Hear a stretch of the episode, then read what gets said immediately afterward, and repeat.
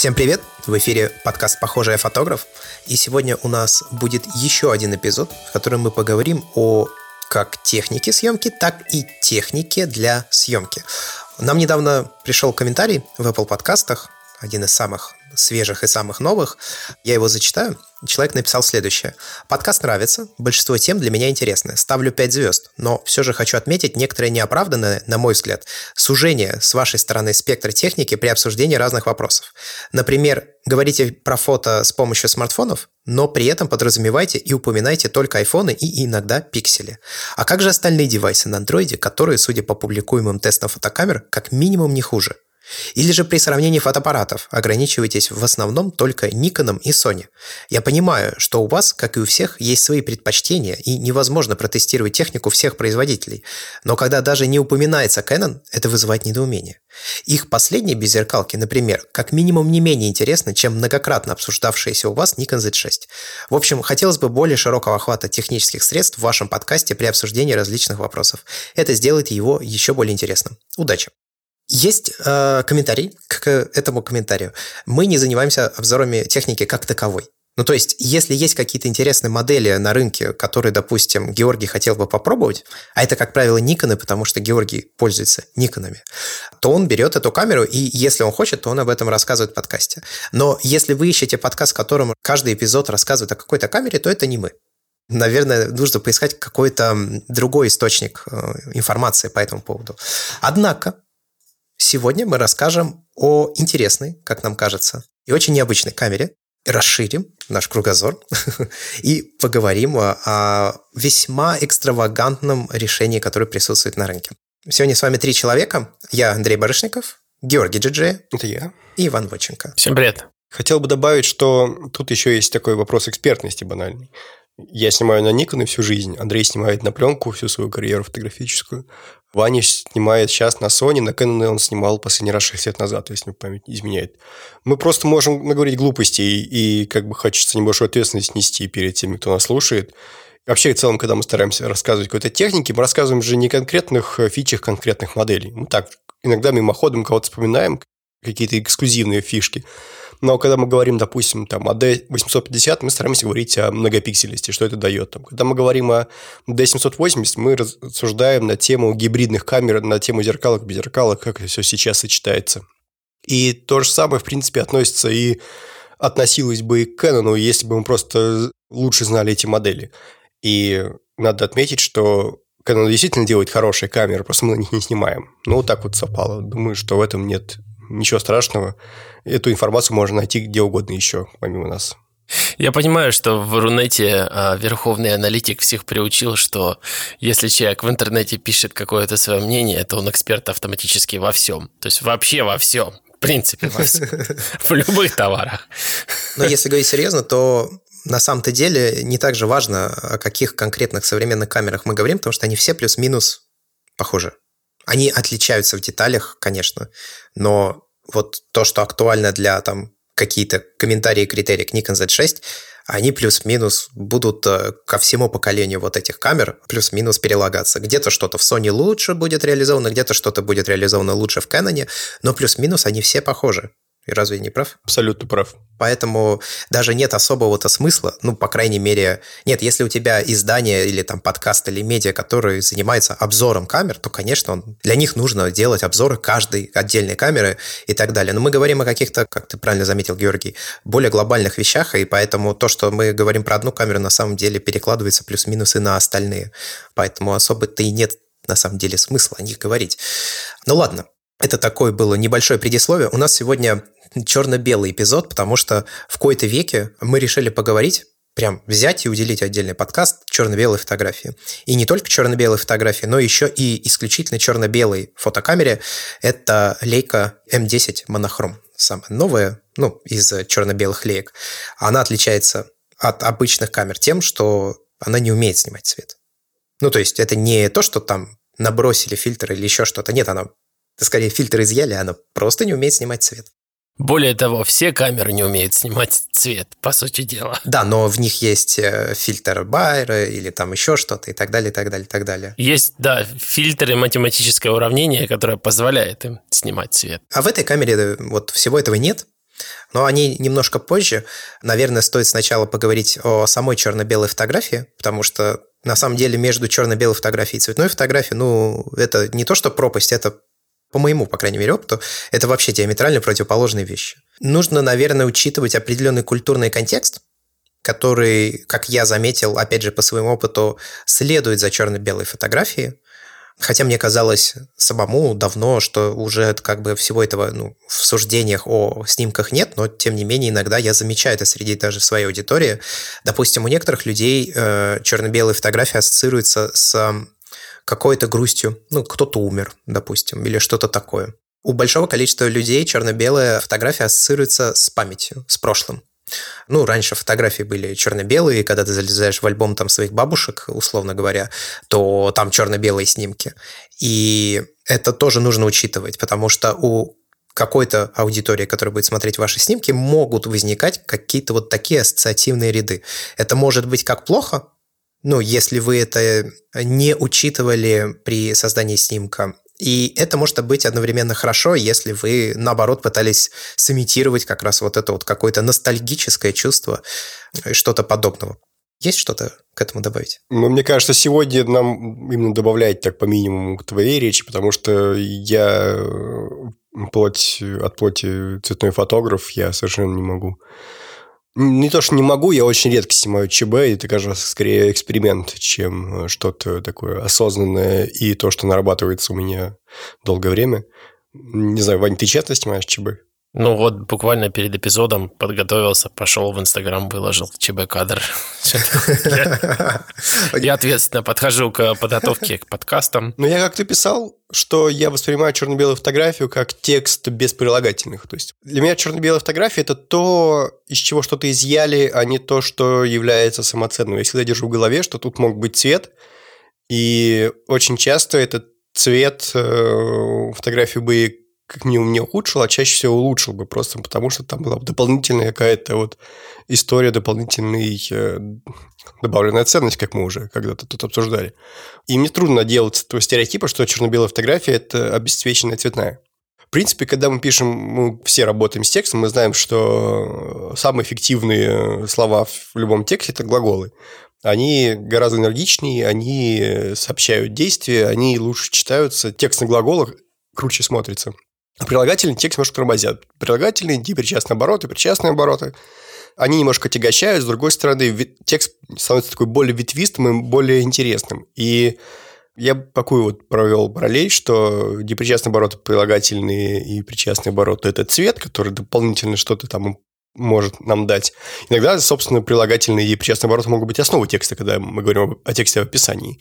Вот. А когда нам нужно передать какую-то суть, мы хватаемся за глаголы. Ну, например, то же самое можно сказать про черно-белую фотографию. У меня, наверное, аналогия будет э, с музыкой, потому что в последнее время я как-то для себя заново изобретаю музыку в жизни. И думаю о том, что ну, вот почему сейчас, ну как сейчас, Сейчас я буду звучать, наверное, как дед. Эти дети слушают эту, эту вашу поп-музыку, которая вся бум-бум и вот это. Так вот, я понял, что современная музыка, она про спецэффекты. Современные, собственно говоря, наушники, они про то, чтобы максимальное удовольствие получить от этих спецэффектов. И а, они не обязательно должны быть про какую-то там чистоту звучания, детализацию. Вот именно насколько круто ты можешь оценить эти спецэффекты, которые есть в современных композициях в большей степени, чем в классических, наверное ну как классический, это сейчас скажу, не классическую музыку я имею в виду, а просто такую музыку, наверное, до, ну такое 70-е-90-е, наверное, вот так вот. И там, начиная 2000-е и, собственно говоря, последние 20 лет музыки, это вот про спецэффекты. Так вот, вот эти все вещи, они сделали всю эту музыку, наверное, более популярной, наверное, и то же самое произошло с цветом фотографии. То есть цвет, наверное, сделал фотографию более популярной когда мы говорим о том, что цвет – это спецэффект, по сути дела, и фотография, она может быть без цвета, и цвет, ну, по сути дела, в некоторых фотографиях только есть цвет, вообще больше ничего нет.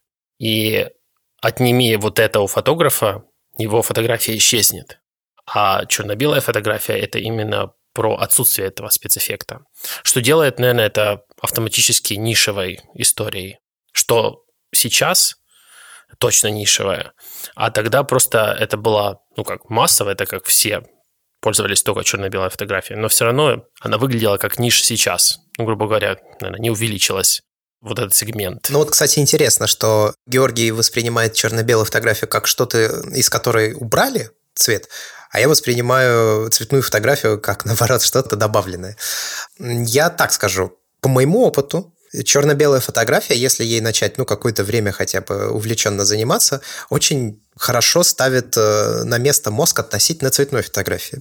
Очень легко при съемке повестись на именно цветовую какую-то вариативность в кадре, потому что цвет, он ведь и объема добавляет зачастую.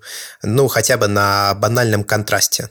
Типа там красный-синий, синий-желтый, зеленый-красный, ну, вот такого рода. Появляется автоматическое разделение объектов друг от друга или планов друг от друга, объем появляется.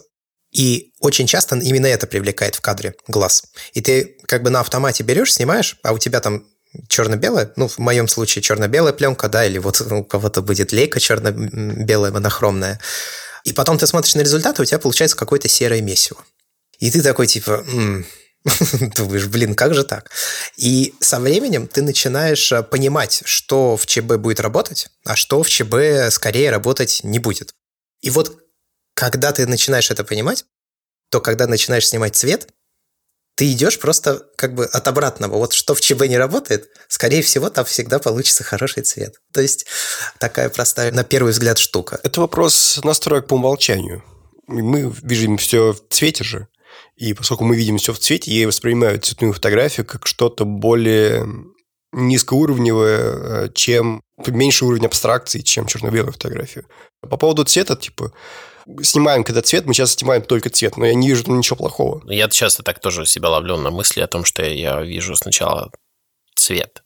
Часто могу что-то даже за ним не заметить. Ну и ничего страшного. Мне кажется, это не является проблемой как таковой. Не, это не проблема. Да, если мы фотографируем что-то, что самоценно только цветом, и прекрасно.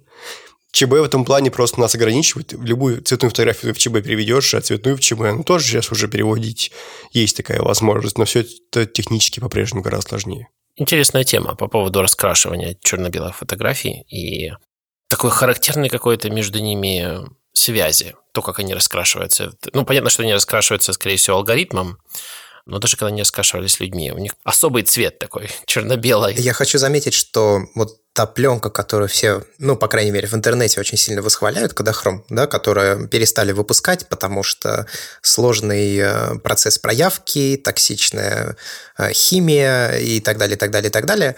Это была слайдовая пленка, но она отличалась от э, нынешних пленок. Ну, то есть это в своей сути была черно-белая пленка, которая потом уже раскрашивалась. И как раз цвета нейронок, которые сейчас красят, они, ну, далеко не всегда, конечно, но очень часто часто похожа на ее цветопередачу как раз, в пору тому, что ты сейчас сказал. Вот, так что да, есть какой-то у этого свой, скажем так, лук. Но вообще, я хотел сказать, что вот когда мы снимаем, скажем, цветной фотографии только цвет, ничего плохого в этом, безусловно, нет. Но ровно то же самое есть и в черно-белой фотографии. Просто там идет упор на какие-то формы, градиенты и перепада черного в белое или белое в черное. И здесь, на самом деле, стоит поговорить, наверное, о том, что черно-белая фотография может быть очень-очень разной. Хотя когда ты начинаешь только смотреть на нее, кажется, что она вся одинаковая, она просто черная и белая. На самом деле это, конечно, не совсем так. Но, во-первых, есть так называемая полнотональная градация в черно-белых снимках. Считается, что если у тебя в кадре есть как минимум 5 стопов разницы по яркости от более темного к более светлому с плавными переходами, то это полнотональная черно-белая фотография. То есть это плавный переход из какого-то темного серого или там черного в какой-то светлый серый или белый. И у тебя нет, э, грубо говоря, между ними перебоев, нет э, перескоков. Она выглядит как черно-белая с упором на серый. Ну, это вот классическая черно-белая фотография, она такая. Но есть также и другие варианты черно-белой фотографии. Есть очень контрастная черно-белая фотография, где у тебя буквально есть черный и белый. И на этом строится, в принципе, кадр. Это вот как раз пример, где, условно, как ты в цветной фотографии снимаешь только цвет, а это пример черно-белой фотографии, где очень часто ты снимаешь черный и белый, буквально. Ну, то есть разницу яркостную. У тебя может быть фотография сделана в высоком ключе, то есть когда у тебя все очень сильно сдвинуто к э, светлым тонам более в белый. У тебя может быть низкий ключ, когда черно-белая фотография, но в ней практически нет белого, в ней есть темно-серый, может быть средний-серый по яркости и черный. Это низкий ключ. И это принципиально, на самом деле, по своей стилистике совершенно разные э, фотографии черно-белые. И, например, я испытываю в этом плане определенный затык, потому что мне нравится и так, и так, и так, но мне бы хотелось как-то унифицироваться и в первую очередь вот выбрать какое-то из этих направлений, потому что, как бы это ни было странно, они тоже требуют разного мышления. Не как вот черно-белая фотография требует немножко другого восприятия окружающей тебя реальности в сравнении с цветной фотографией, так и вот эти разделения черно-белого, они тоже немножко требуют разного к себе подхода. Об этом можно на досуге подумать. Может быть, кто-то из слушателей для себя решит, что вот да, вот это ему нравится, вот это ему не нравится, будем делать так, а не иначе. Недавно тоже я опубликовал один кадр только, но поснимав немного в ЧБ, я старался именно и визировать в ЧБ, насколько мог. И я понял, что в черно-белой фотографии очень нужно много думать о слоях. То есть так как вообще нет цвета, только, грубо говоря, перепад яркости или тона, тональности, да, это назвать. Да. Ты соединяешь в кадре вещи, которые принципе, при появлении цвета не были соединены. И за этим очень важно много следить. Да, очень легко в какое-то серое месиво свалиться, которое все смешивается. Вот мне такая черно-белая фотография не нравится, при этом я вижу много людей, которые снимают просто в ЧБ. Ну, то есть это, условно говоря, просто обесцвечивание. Я этого не очень понимаю. Условно говоря, там много людей в джинсах ну, если они не там окрашены, то они все плюс-минус одного тона выходят. Одни чуть потемнее, другие чуть посветлее, и там много ног в кадре, допустим, это все превращается просто в какое-то месиво. Поэтому это как и слабая черта, но и сильная черта, потому что ты можешь соединять вещи, которые до этого не были соединены. То есть это тоже надо видеть. И вот тот кадр, который я опубликовал, не могу сказать, что он прямо сверхсильный, но вот в нем я это почувствовал хорошо, потому что у меня там было э, два куска стены кирпичной, и надпись кто-то написал просто, что он любит тебя. И вот эта надпись, она не была одного цвета с кирпичами слева. То есть там всего, по сути дела, было три цвета. Но так как в ЧБ это начало работать, потому что это стало два цвета. И эта надпись, она соединилась композиционно с левой стороной. Это очень простой пример, который, по крайней мере, для меня дал понимание о том, что когда ты собираешься снимать в ЧБ, тебе надо визировать в ЧБ. Получается, что, наверное, ну, в пленочных камерах это сложнее, так как ты не можешь выключить цвет из мира, правильно? Но ты все равно все видишь как есть. И представляешь, наверное, как эти полутона соединятся. И тут, не знаю, стоит ли переходить на лейку монохром, которая, наверное, позволяет визировать в ЧБ, что, наверное, облегчает вообще саму съемку. И любая камера позволяет цифровая визировать в монохроме, потому что это просто, грубо говоря, пресет. Ты включаешь Live View, смотришь, вот тебе, пожалуйста. Единственное, что я бы добавил, ну, во-первых, по поводу, опять же, обесцвечивания, я провел эксперимент небольшой и часть чукотских фотографий обесцветил. Я привык работать с цветом, часто, если фотография скучная, по цвету могу вообще удалить. Но вот раз решил попробовать даже те фотографии, которые по цвету вроде бы ничего, попробовать все-таки их э, перевести в ЧБ. И получилось круто, на самом деле. И я заметил, что в ЧБ как-то более очерчена, что ли, композиционная составляющая фотографии становится. Больше подчеркнут сюжет, то есть меньше будто бы отвлекающих факторов. И когда цвет фотографии скучный, его можно спокойно выкидывать. Как любую скучную часть из книги или из фильма. А по поводу, кстати, ЧБ я еще вспомнил, у меня был какой-то вояж очередной европейский, и в том числе был промежуточный э, пункт в Вильнюсе, и там я... Что-то мне не шло вообще. То есть я вот ходил со своей D600, снимал, снимал, снимал, что-то меня вот как-то вот не цепляло. Потому что Вильнюс на самом деле довольно цветастый город, чем-то похож там по соцветию на Прагу. Не то, чтобы там нечего было снимать, но я вот просто не видел. Погода была такая пасмурная, и у меня что-то не шло. Я перевел камеру в ЧБ, и у меня поперло. я стал просто по-другому смотреть, я стал визироваться через э, этот вот э, ЧБ-экранчик, но поскольку фокусировка вообще в целом снимать через э, экранчик получалось так себе, ну, именно по скорости, по цепкости, по тому, как вообще камера работает в этом режиме, я довольно быстро перешел на обычный видоискатель, но при этом я продолжал как в голове прокручивать ЧБ съемку, то есть я довольно быстро адаптировался. Не то, чтобы это большая проблема, даже для людей, которые снимают в ЧБ мало. Ты довольно быстро перестраиваешься, и в случае с лейкой, например, той же, у меня где-то час, два, три э, эти рефлексы реагировать на все цветное еще сохранялись, а потом ты перестраиваешься. Это на самом деле не такая уж и большая проблема. Ведь ЧБ тоже разные бывают в плане того, как интерпретируются каждые каналы. Бывает ЧБ, где они примерно одинаково, просто деструированы, да? А бывает так, что чувствительность по-разному выстроена. И в таком случае тебе все равно надо обращать внимание на цвет. Собственно, Андрей, наверное, об этом и хотел сказать, когда говорил про джинсы. Я к этому подводил плавно. Существуют так называемые контрастные фильтры на объективы. Ну, в современных цифровых камерах это не нужно, э, потому что все можно сделать в постобработке в редакторе. Кстати говоря, на лейке используют тоже цифровой фильтры. Да, но на лейке цветовые фильтры вот на монохромной нужны, и на черно-белой пленке они тоже нужны. Ваня сказал, что на пленке же нельзя визуализировать в ЧБ, да, немножко сложнее. Это действительно так, но мне проще всего стало снимать в ЧБ, когда я начал размышлять не в контексте того, как это будет выглядеть в ЧБ. Когда я просто э, начал измерять яркость объектов, ну, прикидывать. Вот этот объект будет по яркости примерно как этот выглядеть. Мне нужно, чтобы было какое-то разделение, да, там, что я могу для этого сделать. А может быть, их не стоит снимать. А вот эти два зато, они на контрасте будут очень хорошо друг с другом выглядеть. То есть я даже не столько в голове десатурирую изображение, сколько просто оцениваю яркость. Они будут примерно одинаковые, если по яркости.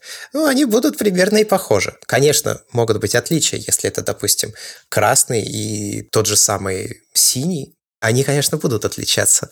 Вот, но глобально я в первую очередь просто мыслю именно о яркости освещенности объектов. У меня еще экспонометр есть, мне в этом плане вообще просто. Значит, по поводу фильтров.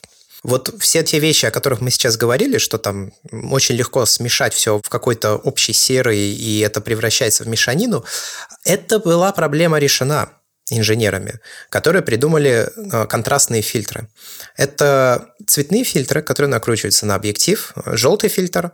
Их на самом деле очень много существует, но вот ключевые это желтый, оранжевый, красный и темно-красный, зеленый и синий. При этом зеленый и синий это ну, уже не такие популярные фильтры. В основном люди пользуются желтым, это самый популярный фильтр, и красным, или же темно-красным. Все остальные используются постольку поскольку. Но у них есть совсем разные версии. Есть желто-зеленый фильтр, есть оранжевый посильнее, оранжевый послабее, красный и темно-красный, зеленый посветлее, потемнее, синий тоже там бывает разный. Что они делают? Э, как их использовать? Желтый фильтр, он самый популярный, потому что, в принципе, он убирает избыточность синего спектра света при обычном дневном освещении. И таким образом он немножко разделяет контрастность объектов.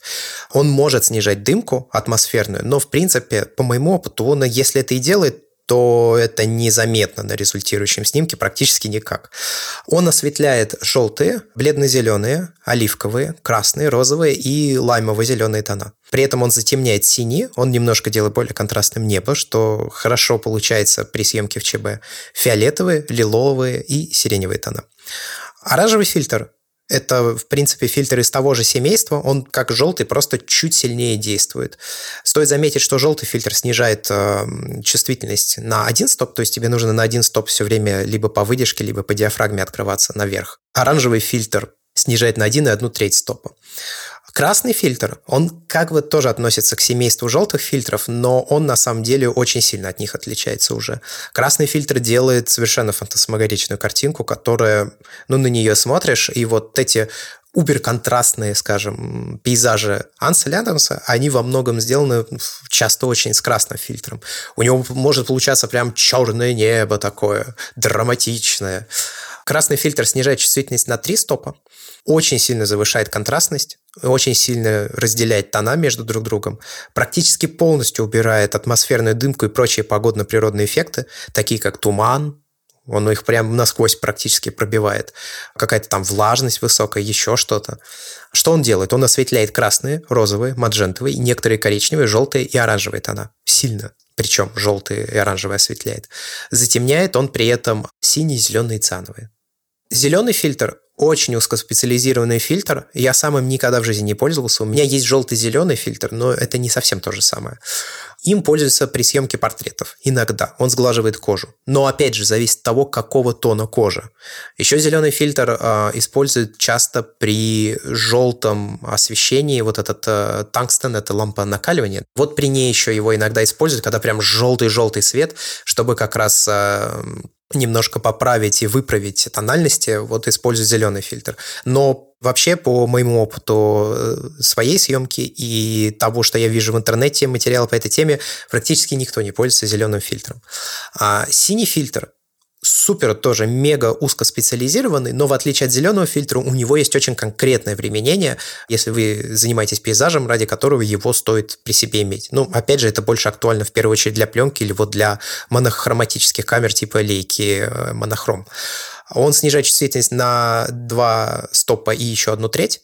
Он очень сильно усиливает дымку, туман и другие подобные природные эффекты. То есть, если вот ты видишь, да, ну как бы туман, ну такой не очень сильный, он вроде бы как есть, но в то же время как бы особо нет. Надеваешь синий фильтр, у тебя прям все в тумане получается. При этом он параллельно очень сильно снижает контрастность. Он осветляет синие тона и затемняет, потому что практически все остальные. Вот так работают э, контрастные фильтры, и при обработке цифровых изображений с цветных камер вот всеми вот этими вещами можно пользоваться. То есть, как правило, желтый фильтр – это стандартный фильтр, красный фильтр очень контрастный, а если вы возьмете темный красный фильтр, то он подходит для инфракрасной съемки, если кратко. Инфракрасная съемка – это отдельная тема, я никогда ее не занимался, я видел только примеры, фотографии на инфракрасной пленку с темно-красным фильтром, но это вообще какая-то другая планета. Очень интересно, но мне кажется, очень быстро приедается, это прям всем спецэффектом, спецэффект, честно говоря. Но может выглядеть интересно. Вот. И синий фильтр, если занимаетесь пейзажами. Здесь я хочу пару слов сказать о пленках. Я уже говорил о том, что существуют пленки с классической эмульсией, с кубическим зерном. Оно более крупное, оно более явно выраженное. Это Ilford HP5, это Ilford FP4+, это кодек 3X, вот такого рода пленки. Это кодек WX, кинопленка черно-белая. Но есть и пленки с новой формулой, так называемым Т-зерном а, в виде таблетки, да, плоское зерно. И в этих пленках есть отличия. Отличие не только в плане размера зерна и его внешнего вида и еще чего-то, но у них есть отличие в спектральном а, отклике, потому что в новых пленках, а именно это Ilford Delta 100 и 400 и Kodak T-Max 100 и 400, у них желтый фильтр как бы уже немножко встроен. Он не такой по силе, как непосредственно желтый фильтр, накрученный на объектив, но он там есть. И это стоит учитывать. Во-первых, они дают более контрастные изображения. А во-вторых, если на такие пленки накрутить желтый фильтр и не вводить никаких поправок в то, как ты замеряешь экспозицию и экспонируешь, то на ярком солнце ты можешь столкнуться с тем, что, допустим, я с этим сталкивался лично. Ты снимаешь человека, и на него светит солнце, и вроде бы ты все проэкспонировал правильно, а лицо у тебя получилось практически белое ну, как будто бы выбитое. Оно не выбитое, но оно сильно по тональности отличается от того, что ты хотел получить. Это из-за того, что в этих пленках желтый фильтр, можно сказать, уже встроен. И, в принципе, им он не нужен. Это круто, потому что это позволяет не терять э, чувствительность. Ну, потому что когда ты накручиваешь желтый фильтр, то ты начинаешь все уже замерять. Вот у тебя не 400 ISO, а 200 как бы. Вот это стоит учитывать. И в этих семействах пленок есть еще две пленки. Это Ilford Delta 3200 и Kodak T-Max 3200. Это пленки с самой высокой базовой чувствительностью, которые на данный момент выпускаются на рынке, они на самом деле не имеют чувствительность 3200 ISO. У них она там, у кодека T-Max то ли 800, то ли 1000, а у Delta что-то типа 1200. Но они рассчитаны под э, как бы базовый пуш, то есть, когда ты их проявляешь по номиналу, они автоматически пропушиваются до вот этих показателей в 3200. И эти пленки, они отличаются от э, версии на 100 и 400 ISO очень сильно, потому что они сделаны так, чтобы у тебя получалось полнотональное черно-белое изображение даже при съемке в недостатке освещения, то есть это там вечер, свет от э, фонарей или практически полная темнота, ну, зависит от выдержки, конечно, но тем не менее. И у них из-за этого очень прямая такая характеристическая кривая. То есть, если ты будешь снимать днем, то ты, во-первых, будешь видеть очень много зерна, а во-вторых, ты будешь видеть прямо такой плавный, плавный, плавный переход э, из черного в белый прям супер плавный. Если у тебя будет доминировать средние тона, то у тебя прям получится такое серое изображение. И я потому что видел из примеров, которые ты мне, Георгий, кидал, Лейка в своей монохромной камере очень но не прямо такая же, но она близка к э, именно вот этой идеологии, то есть мы даем максимальное количество полутонов, а дальше уже там, видимо, человек ну, сам решает, что с ними делать. Да, мне когда я посмотрел с нее меры, такое ощущение прямо шелковое всех изображений, вот именно такой мягкости, эластичности, которое не получаешь обычно, когда просто берешь цветное изображение и его там, зафигачил каким-то пресетом, не знаю. Даже то, что делали Fuji в своих пресетах, оно более грубое получается, чем то, что монохром. Может, мы себя убеждаем, все-таки она стоит 8300. Нет, я не говорю, что это преимущество, это просто, ну, это одна из вариантов интерпретации окружения в ЧБ. А Fuji, они же имитируют свою пленку Acros. Это тоже пленка современного типа с э, плоским зерном. И, в общем, все то, что я говорил о кодек T-Max и Ilford Delta 100 и 400 относится и к Acros в том числе.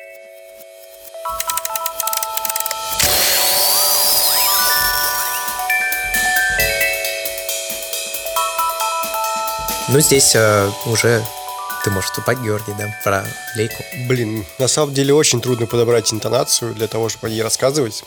Как бы, с одной стороны, ну, невозможно не обратить внимание на то, сколько она стоит. Ну, давайте сразу это озвучиваем, все сразу глубоко выдохнем, вдохнем, все сразу отбомбят по этому поводу, вот это вот все проскочим, потому что это, ну, душноту разводить и пищать про то, что, типа, вот, там за красный шильдик, переплата. Там даже нет красного шильдика. Да, кстати, там нет Dot. Да, конкретно это нет, да.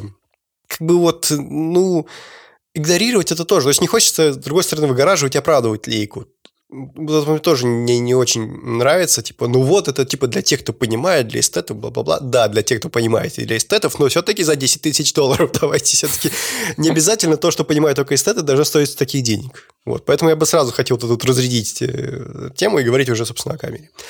У, к сожалению, забыл, как его фамилия, Олег нет, сейчас не вспомню.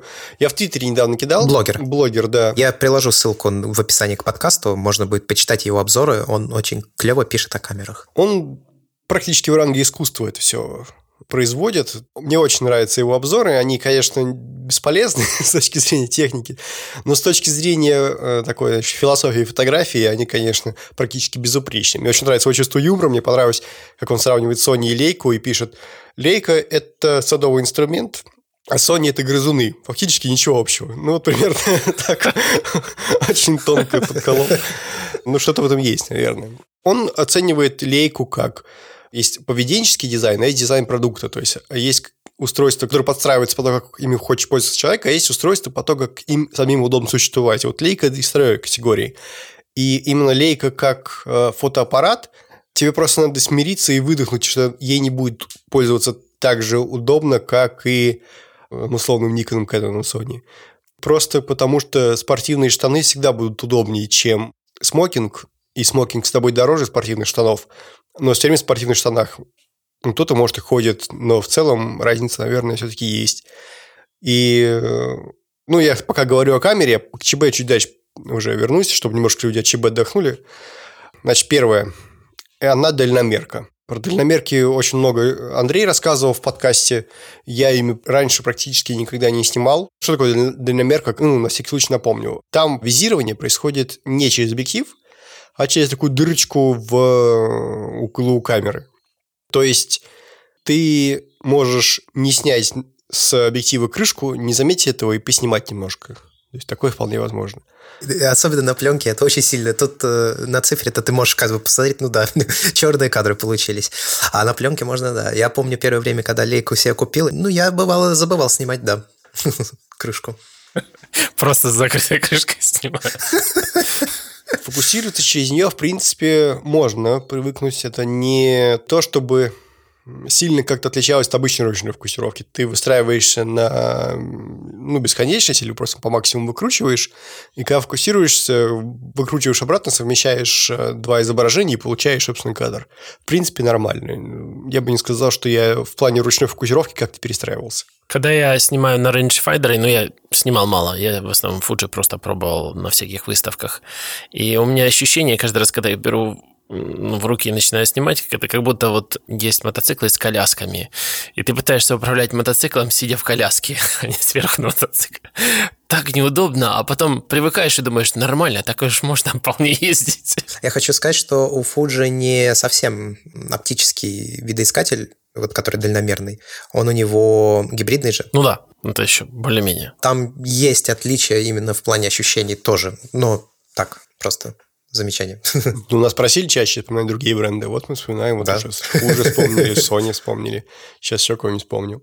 Ну, например, можем вспомнить Canon, который, насколько я знаю, сейчас не делает дальномерные камеры. Nikon, который не делает дальномерные камеры. Sony, который не делает дальномерные камеры. Всех остальных, кто не делает дальномерные камеры, просто потому что это атовизм.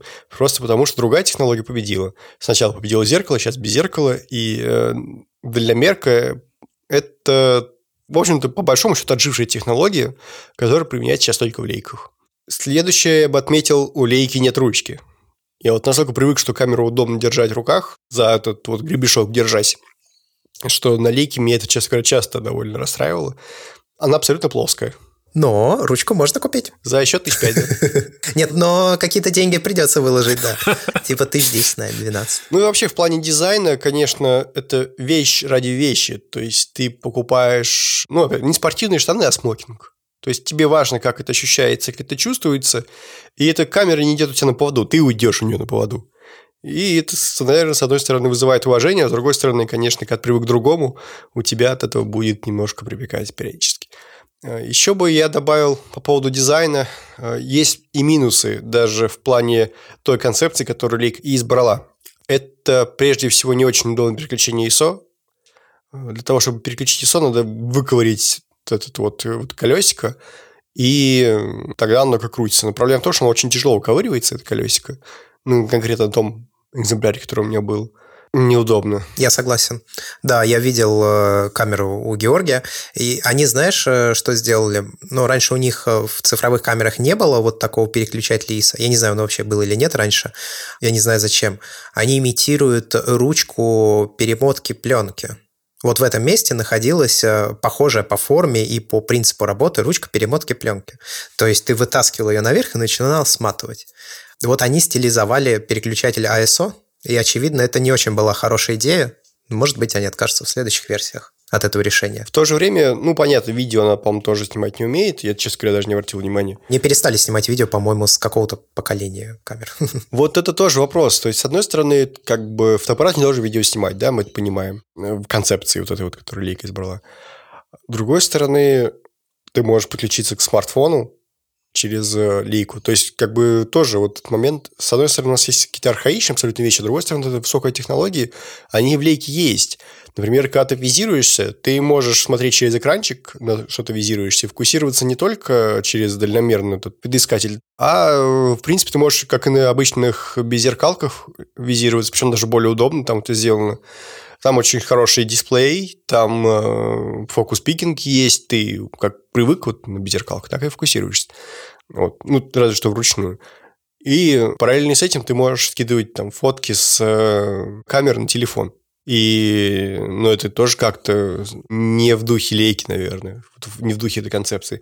Ну, в общем, я думаю, там сидят философы, эстеты и размышляют, а что, это будет достаточно ли несовременно и не актуально? Или это, типа, э, Тут нам не западло, а тут западло. Ну, это я не очень понимаю. Я здесь э, хочу еще добавить, что, ну, просто напомнить, э, сейчас идет разговор о камере Leica M10 монохром, и вот все те вещи, которые касаются, ну, по поводу атовизмов и так далее, это касается именно M серии лейк.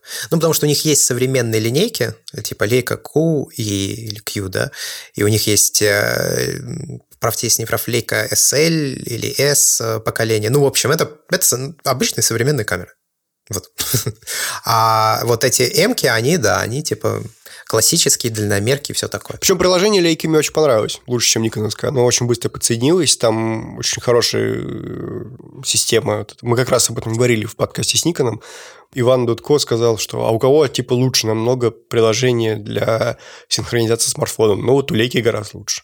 Там просто QR-код, ты его сканируешь, и все, и погнали. Но Leica, я так понял, что на софт они полагаются на совместную разработку с Panasonic. Я так посмотрел, поскроллил по менюшкам, ну, где смог найти примеры. Похоже очень на то, что в Panasonic камерах стоит, кстати. Ну, меню, кстати, очень короткое, даже по сравнению с Nikon, уж по сравнению с Sony там, наверное, вообще. То есть там реально буквально там несколько экранов полисал и все. Sony грызуны. Да.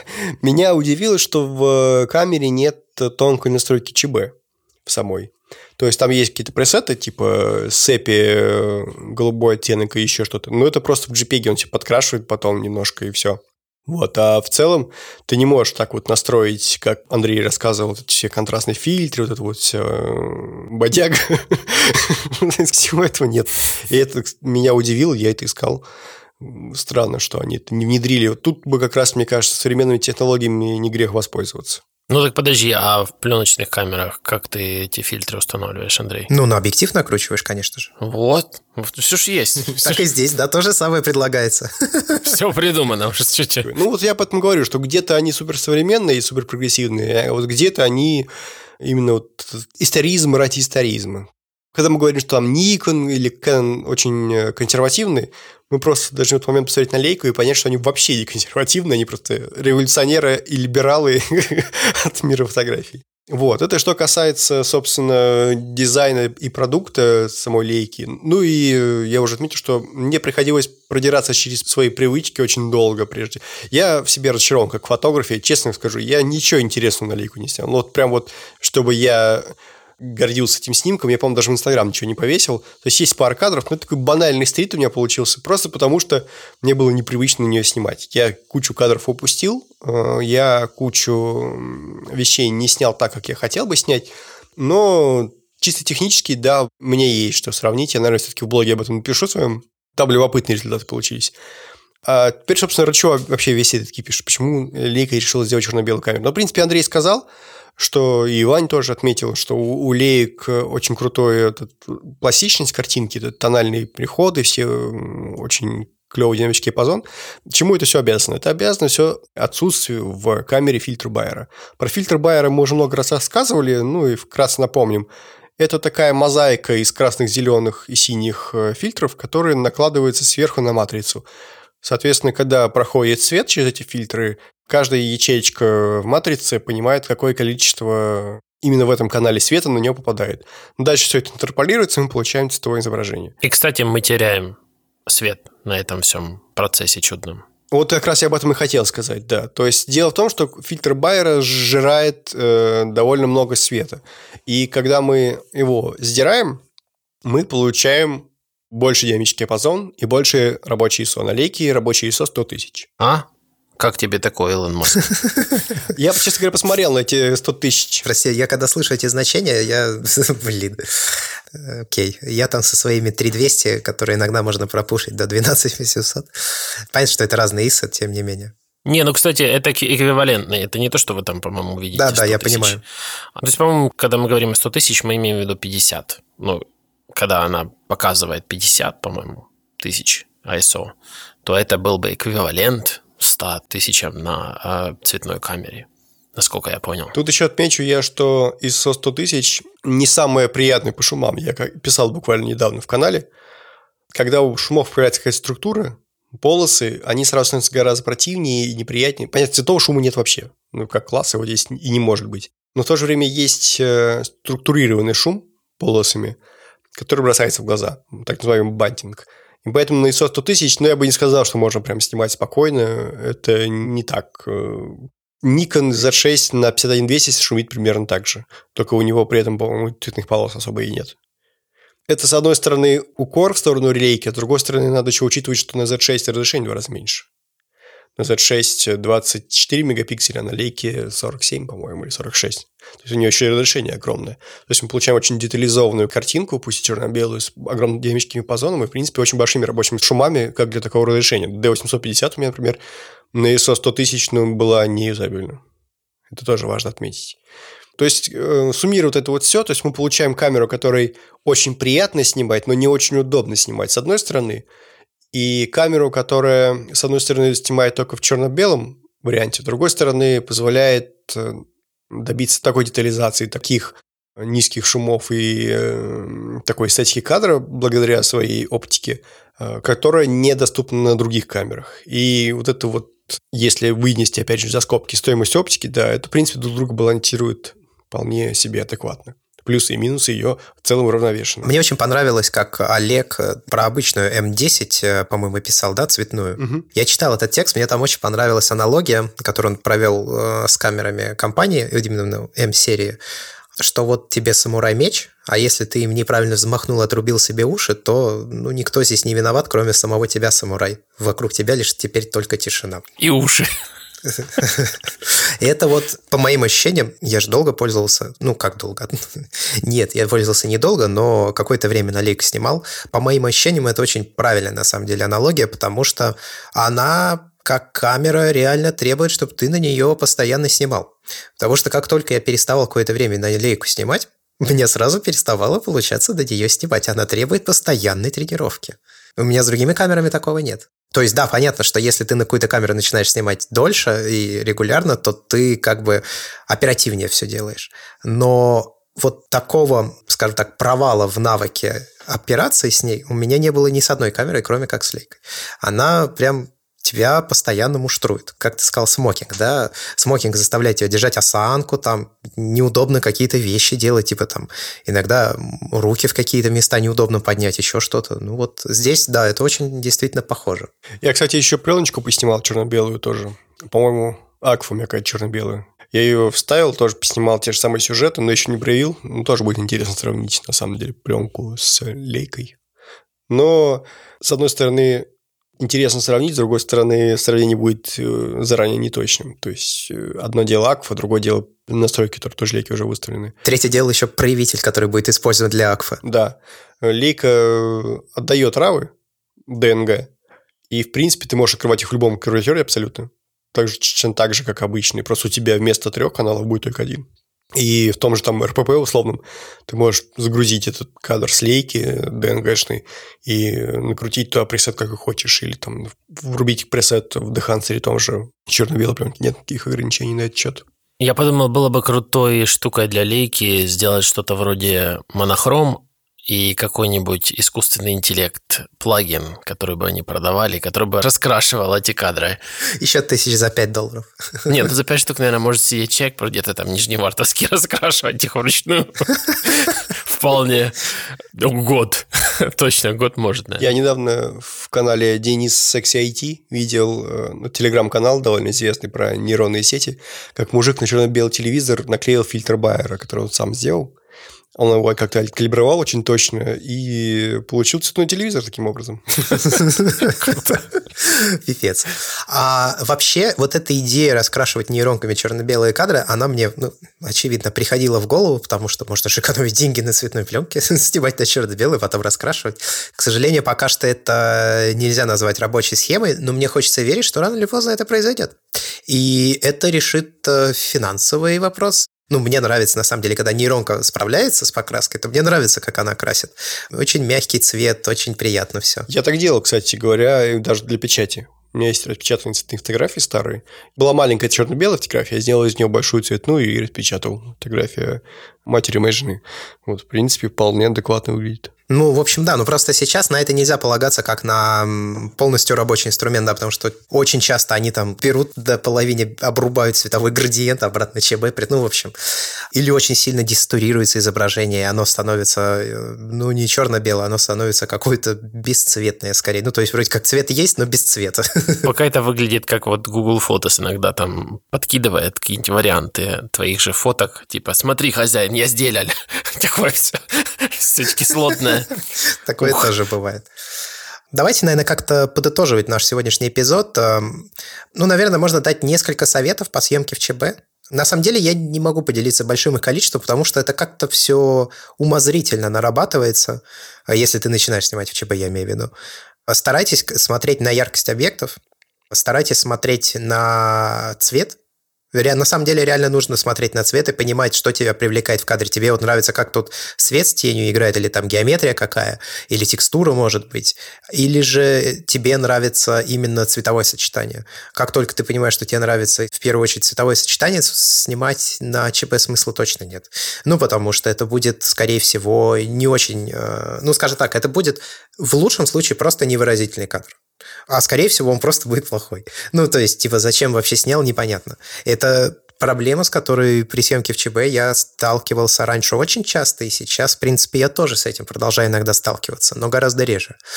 Я рекомендую как раз обращать внимание на геометрию, на текстуры, ну, какие-то а, контрастные перепады света. И я рекомендую смотреть на рассеивание света по поверхностям в целом. И подбирая вот это отражение и рассеивание света по поверхностям, вы как раз сможете создавать приятные тональные переходы, если у вас есть такая задача. Или же наоборот, создавать очень высококонтрастные изображения и использовать это для съемки ЧБ. Ну, вот у меня такие советы. Фотографов, может быть, каких-нибудь посоветуешь черно-белых? Ну вот э, мне так на память приходит, я уже упоминал его, это как раз пример высококонтрастного ЧБ, это Алан Шаллер, я приложу опять ссылку на него. И есть еще полная его противоположность, Бастиан Вуд. У него есть свой YouTube-канал. Если не ошибаюсь, он то ли француз, то ли кто-то такой. В общем, он говорит на языке, который я не понимаю. Но на английском он тоже говорит. У него как раз э, пример более взвешенного, скажем так, ЧБ в плане тональности с уходом в низкий ключ. Или, наоборот, высокий ключ. То есть это фотограф, который фокусируется на низком или высоком ключе, но при этом с небольшим э, контрастом. У него получается очень мягкое такое шелковистое изображение. Он вдобавок снимает еще на средний формат, и, в общем, это, наверное, тоже как-то сказывается. Не тут я ничего не могу сказать. Так-то черно-белых фотографов очень много. Я не знаю, нет, наверное, поменьше, чем цветных, но вообще очень много. Линдберг? Э, Линдберг из классиков, да. Если говорить о классиках, то их очень много. Авидон, Линдберг, э, кто у нас еще? Брисон. Адамс тот же самый, Брисон, да. А из русских фотографов?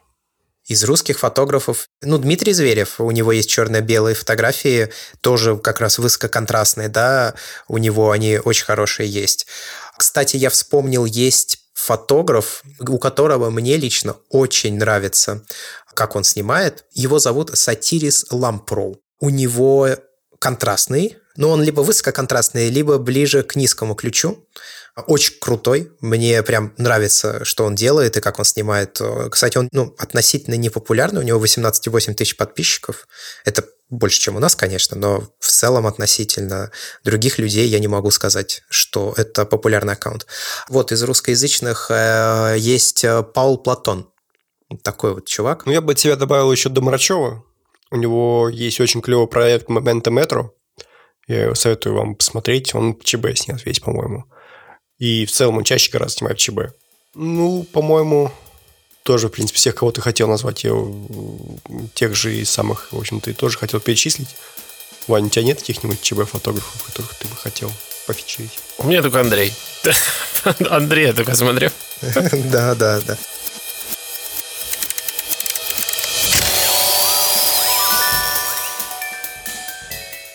на этом мы будем заканчивать наш эпизод.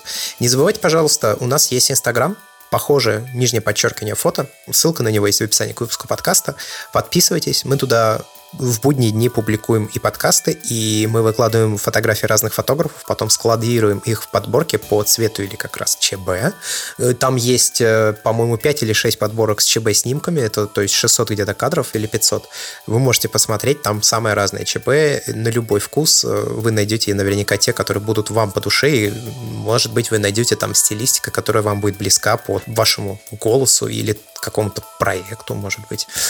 Также вы можете поддержать наш подкаст на сайте patreon.com slash там за 5 долларов в месяц вы получите доступ к дополнительному аудиоконтенту, который я, Георгий и Иван записываем вместе, обсуждаем фотографические и чаще и вне фотографические темы, самые разные, отвлеченные, там могут быть гаджеты, какие-то личные истории, байки, в общем, все подряд. Ну а если поддерживать вы по тем или иным причинам не хотите или не можете, то поставьте хотя бы, пожалуйста, оценку в iTunes. Это будет очень круто. Или звездочку в Яндекс Музыке. За этим все. С вами были три человека. Георгий Джиджея, который тестировал лейку М10 монохром. Иван Воченко, который снял один кадр в ЧБ перед записью подкаста. И я, Андрей Барышников. До скорых встреч и пока-пока. Всем пока. Счастливо.